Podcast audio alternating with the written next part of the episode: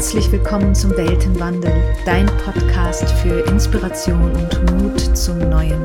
Mein Name ist Linda Koprowski und ich bin dein Host auf dem Weg zur neuen Erde.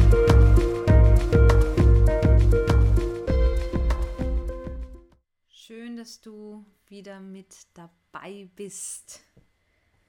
Wenn du letzte Woche die Folge nicht gehört hast oder vielleicht sogar komplett neu dabei bist, ich möchte gerne heute eingehen auf das Thema Stimme, Stimmigkeit, zu dem ich ja ein Interview geführt habe mit der wundervollen Denise Fileur. Das ist die Folge Nummer 7. Darfst du gerne reinhören, wenn du Lust hast.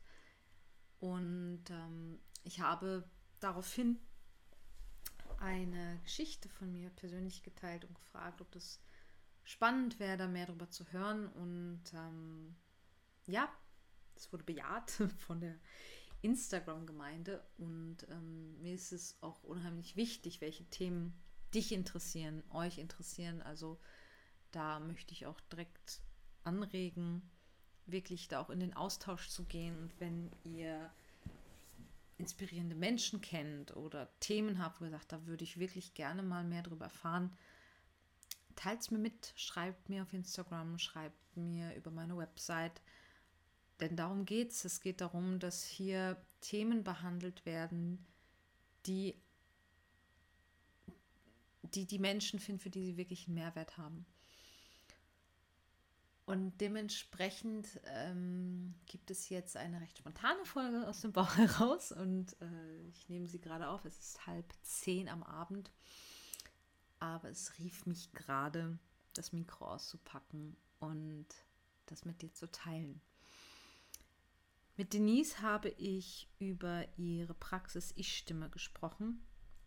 Und es ging um die Stimme als therapeutischer Gegenstand, aber auch als künstlerischer Gegenstand. Wir haben beide eine Ausbildung als Musicaldarsteller absolviert, also Gesang, Schauspiel, sprich die Stimme stand und steht im Mittelpunkt unseres Wirkens.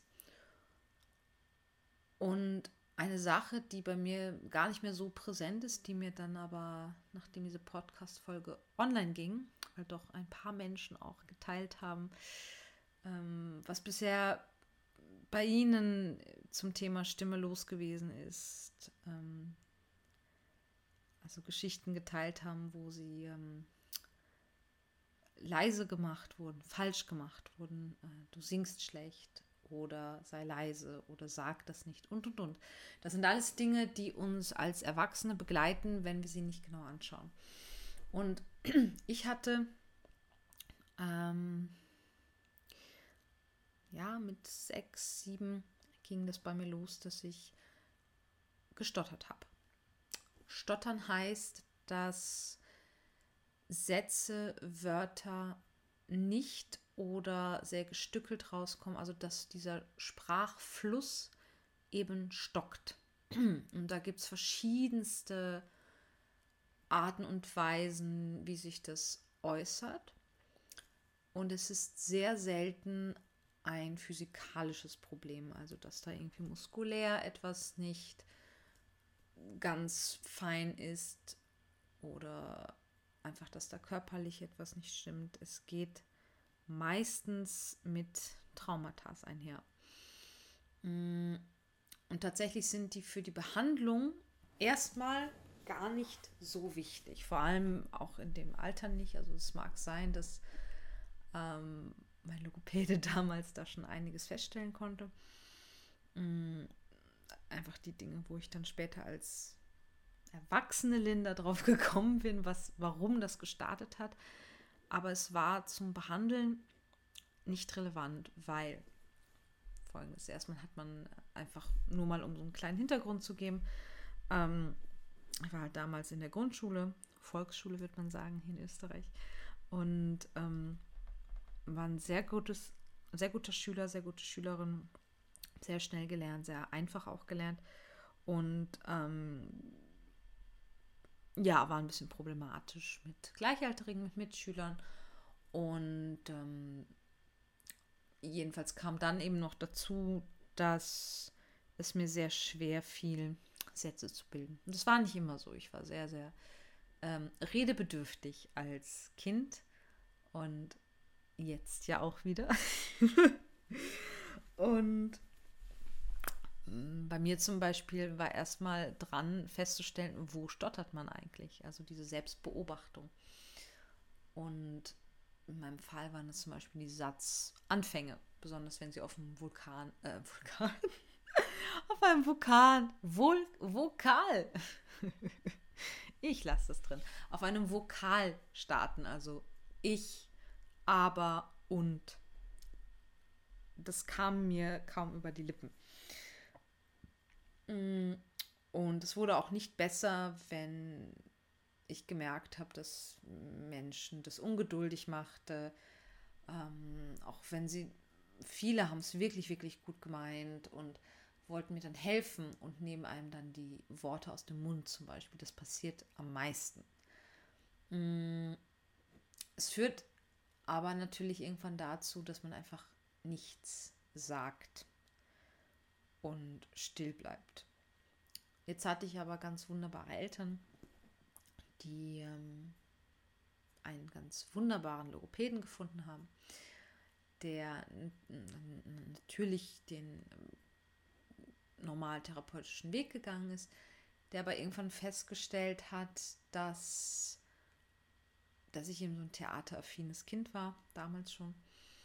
Und hat mit mir Loriot gelesen, die Sketche. Nicht, dass ich als Kind den Humor wahnsinnig gut verstanden hätte, aber ich hatte wahnsinnig Spaß daran, äh, Charaktere zu lesen, denen verschiedene Stimmen zu geben und so weiter. Und nach zwei, dreimal lesen konnte ich das auswendig. Ich war da sehr fix. Und das hat er gemerkt. Und er merkte auch, dass in dem Moment, wo ich das auswendig kann, ich nicht mehr stottere. Das heißt, auch im Schauspiel oder Gesang, was ich auch damals schon gemacht habe, habe ich nie gestottert. Mm, und es mag verschiedene Gründe haben. Es ist einmal dieses Wissen, dass jetzt eine Situation da ist, in der mir Raum gegeben wird und in dem Menschen willens sind, mir zuzuhören. Sprich, auf der Bühne, bei einem Monolog, ist einfach Publikum da. Das heißt, ich weiß, sie haben ein Ohr für mich, was im privaten Bereich oft nicht der Fall war, mm, weil eben man nicht schnell genug was gesagt hat. Ähm, und warum das so gekommen ist, ist wie gesagt gar nicht so relevant, aber ich fand es halt sehr spannend, dass dieser Logopäde so fein war und mich so wahrgenommen hatte in meiner Individualität, weil ich mit Sicherheit ähm, an anderen Dingen Spaß hatte als andere Kinder. Und das heißt, er hat angefangen, mich wirklich Texte auswendig lernen zu lassen und dann sprechen zu lassen. Mm, und ist dann diesen Weg mit mir gegangen über, ja, darüber auch mein Leben ein bisschen mehr als Bühne wahrzunehmen letzten Endes hat diese Therapie ein halbes Jahr gedauert, bis ich wieder fließend sprechen konnte und wirklich nur noch sehr, sehr selten gestottert habe oder keine Worte hatte oder eben hing in der Sprache. Und das war sehr ungewöhnlich, weil man redet normalerweise von mindestens ein, zwei, drei Jahren. Und warum erzähle ich das? Warum ist es wichtig? A, habe ich von dieser Erfahrung mitgenommen, dass wir den Schlüssel haben für Heilung, obwohl ich da natürlich nicht von einer Krankheit sprechen möchte, aber es ist schon etwas, was das Leben den Alltag extrem einstrengt, weil unsere Kommunikation, unsere Sprache ist ein großer, großer Teil von ähm, dem Miteinander. Und daneben festzustellen, wie wertvoll es ist, sich ausdrücken zu können. Und zwar so, wie wir möchten. ähm, frei wählbar, weil ich habe natürlich irgendwann diese Mechanismen entwickelt. Okay, wenn ich da stotter, dann beginne ich den Satz mit einem anderen Wort. Oder, also man hat versucht, es zu umgehen. Ja? Und ähm, es ist sehr wertvoll, sagen zu können, was einem auf dem Herzen liegt, sagen zu können, was man denkt. Und ich merke, dass diese Thematik vom, von der wahren Stimme mich immer wieder begleitet ähm, durch, durch meine Ausbildung sowieso natürlich, durch mein Berufsleben, aber auch immer wieder privat. Mm, dass es mir so wichtig ist, von den Menschen ihre eigenen Worte zu vernehmen und ihre eigene Stimme zu vernehmen. Das ist ganz wichtig. Das sind natürlich zwei sehr verschiedene Dinge. Einmal, was ich sage, wie ich es sage und in welcher Stimmlage ich es sage. Ähm und wenn ich jetzt mal von Worten ausgehe, ändert sich das natürlich ständig, weil wir ähm, uns auf eine Sprache einigen innerhalb der Sprache. Also alle deutschsprachigen Menschen sprechen nicht dieselbe Sprache und ich glaube, das haben wir festgestellt äh, auf vielen Ebenen. Mm. Und es ist aber so schön, weil wir uns dadurch ja auch finden, definieren, weil wir dadurch unseren, ähm, ja, unsere Familie erkennen, unseren Tribe, wo wir verstanden werden und wo unseren Worten Gehör geschenkt wird und wo wir einen Raum bekommen, um uns auszudrücken. Mm, und dann eben der Punkt, wie klingt meine Stimme? Wie klingt sie bei welcher Person, in welcher Situation?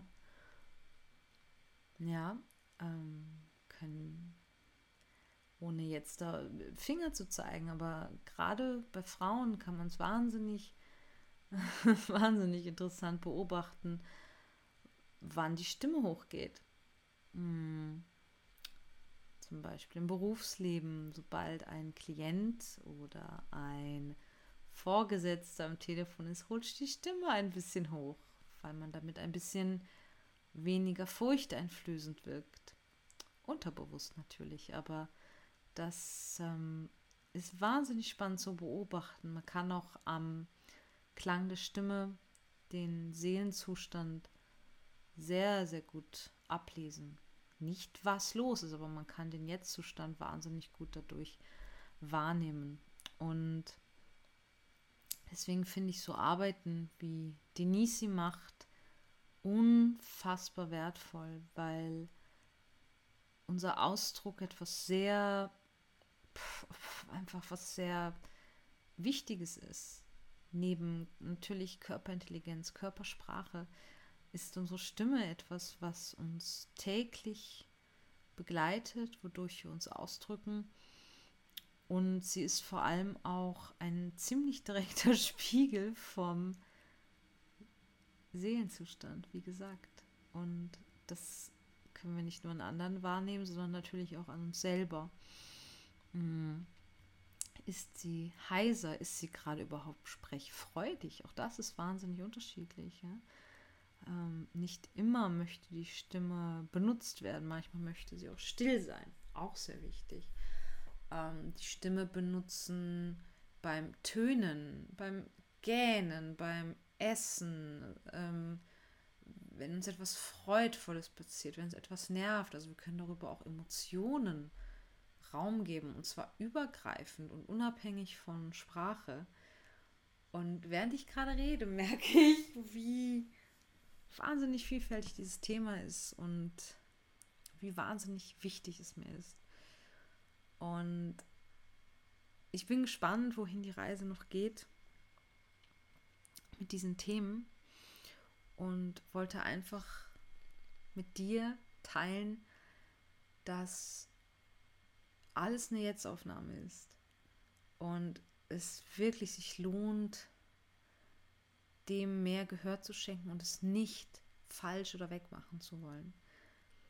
Ich habe mich von einem Kind, was sich irgendwann nicht mehr getraut hat, den Mund aufzumachen, ähm, dahin entwickelt, dass ich mit meiner Stimme Geld verdiene, dass sie der Mittelpunkt meines Tuns ist und war. Oder sie ist es immer noch, aber auf eine andere Art und Weise. Und einfach eine Freude daran wiederzufinden. Wenn etwas ähm, nicht funktioniert, gerade bei unserem Körper, dann ähm, neigt man so dazu, es nicht mehr zu mögen. Selbst wenn es wieder so funktioniert, wie man es haben möchte. Und eben mit einer Liebe da reinzugehen und zu schauen, okay, was brauchst du gerade, warum funktionierst du nicht? Und ich behaupte nicht, dass ich das mit meinen sechs, sieben Jahren auf diese Art und Weise angegangen bin. Nicht bewusst.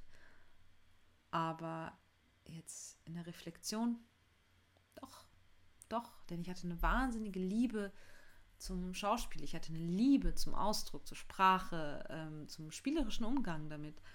Und dadurch hat sich das auch wieder lösen dürfen, was auch immer da drauf saß. Und ich fände es wahnsinnig cool, wenn einfach mehr Menschen so arbeiten, wenn alle Ansätze, die es gibt, mitgenommen werden. Es sind wahnsinnig tolle Erkenntnisse schon geflossen. Und wir dürfen aber immer wieder uns daran erinnern, dass der Schlüssel bei uns ist. Erstmal nämlich in der Annahme, in der Beobachtung und dann in dem Willen darin, etwas zu transformieren. Und der Wille ist am besten geankert in Freude, in Spiel. Daher mein Impuls und mein Aufruf, nutze deine Stimme, nutze deinen Ausdruck, teile mit Menschen, was dich bewegt, was dir Freude macht. Ähm, tön mal wieder, stöhn mal wieder, wenn das Essen schmeckt äh, oder, you know, andere Dinge. Äh, trauen wir uns mal wieder ein bisschen lauter zu sein und hören wir auf, uns alle auf die, auf die gleiche Tönung ähm, pressen zu wollen. Wir werden schon einen coolen Dreiklang hinbekommen, wenn wir uns einfach mal tun lassen und schwingen lassen. Dafür sind wir gemacht. Es ist ein wundersames Werk. In diesem Sinne, du stimmst, du stimmst mit ein und vielen Dank, dass du da warst und bis ganz bald. Danke dir von Herzen, dass du dabei bist beim Weltenwandel. Wenn dieser Podcast mit dir resoniert, dann lasse gerne eine 5-Sterne-Bewertung da oder teile die Folgen mit Freunden oder auf deinen Plattformen. Meinen Blog findest du auf meiner Website unter www.lindakoprowski.com. Dort kannst du dich auch für den Newsletter anmelden, um weiter mit auf die Reise zu gehen und um Weltenwandler zu werden. Und natürlich findest du mich auch auf Instagram unter Linda Koprowski. Danke fürs Zuhören und